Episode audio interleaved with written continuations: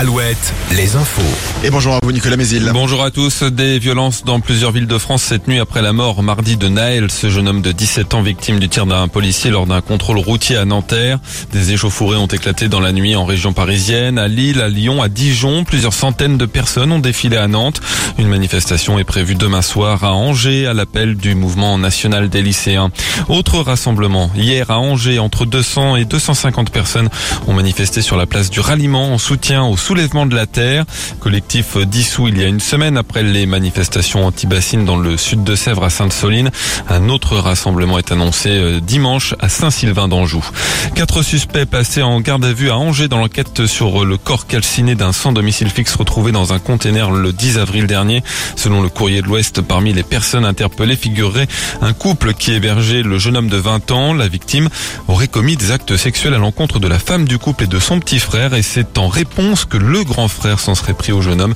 Les suspects pourraient être déférés aujourd'hui devant le procureur d'Angers.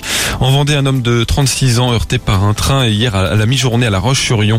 La victime se serait jetée volontairement sur les voies. Le TER ne transportait aucun voyageur. Son conducteur a été euh, très choqué par l'accident, tout comme trois employés de la SNCF qui travaillaient à proximité. La circulation des trains a été interrompue pendant 5 heures sur les lignes La Roche-sur-Yon, les Sables d'Olonne et Nantes-La Roche-sur-Yon.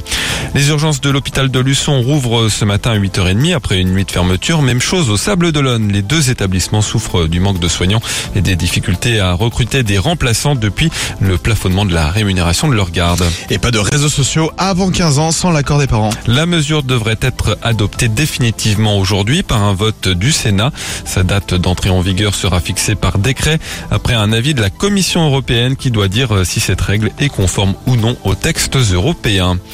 En sport, Angesco évoluera bel et bien en Ligue 2 la saison prochaine. La direction nationale du contrôle de gestion, le gendarme financier de la Ligue de foot, a donné son feu vert hier après examen des comptes et du budget de la saison prochaine. La Ligue qui doit dévoiler par ailleurs cet après-midi les calendriers de Ligue 1 et de Ligue 2 pour la prochaine saison. Enfin, la météo de ce jeudi, du soleil avec toutefois le passage d'un peu de pluie en cours de matinée sur le Maine-et-Loire. Les nuages qui resteront un peu plus nombreux dans l'après-midi. Les maxi en baisse 24 à 27 degrés. Très bonne matinée à tous. Alouette, Alouette, le 6-10, le 6-10. de Nico et Julie.